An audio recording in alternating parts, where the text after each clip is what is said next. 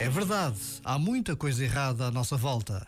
Mas se há uma ponta em que podemos pegar para contribuir para a transformação do mundo, essa ponta somos nós. No fundo, é esse exatamente o desafio da Quaresma: empenhar-se a sério nas mudanças que só nós podemos realizar.